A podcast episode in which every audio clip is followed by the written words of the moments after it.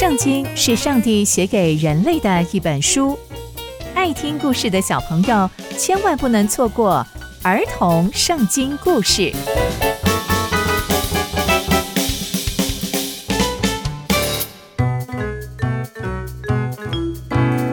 各位亲爱的大朋友、小朋友们，大家好，我是佩珊姐姐。小朋友们，今天佩珊姐姐要跟大家分享的故事是《活擒五王》。我们在上一集的故事中知道，上帝又带领以色列人打赢了一场胜仗，顺利的拿下了亚摩利。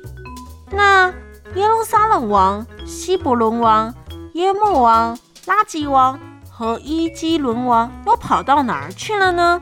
让我们继续听下去吧。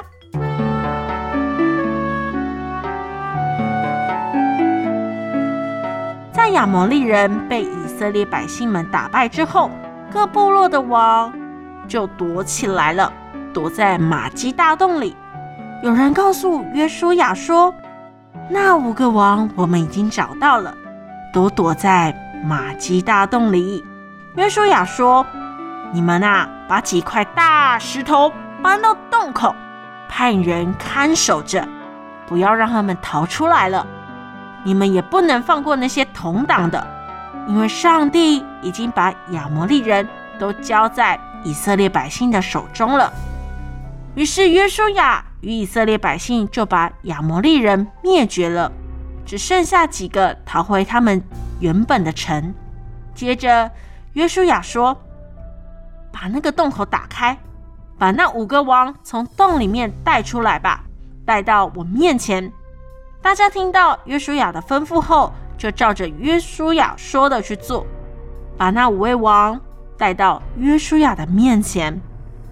那五个王带到约书亚面前的时候，约书亚就召了以色列所有的百姓来，对那些和他同去的军队们说：“你们过来，把脚踩在这些王的脖子上。”他们就靠过来，把脚踩在这些王的脖子上。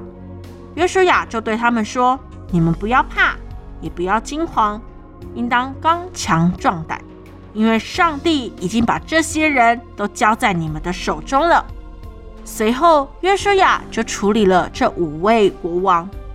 接下来，约书亚又征战了许许多多的城镇，像是玛基大、利拿、拉吉、伊基伦、希伯伦、底比等等，好多好多的城镇都打了胜仗。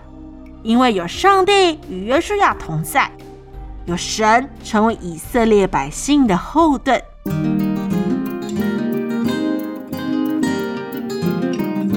从今天的故事，我们得知，要欺瞒以色列人的五位国王都被约书亚给抓起来了，而且连同他们的百姓都被灭尽了。接着，约书亚也靠着上帝打了许多胜仗。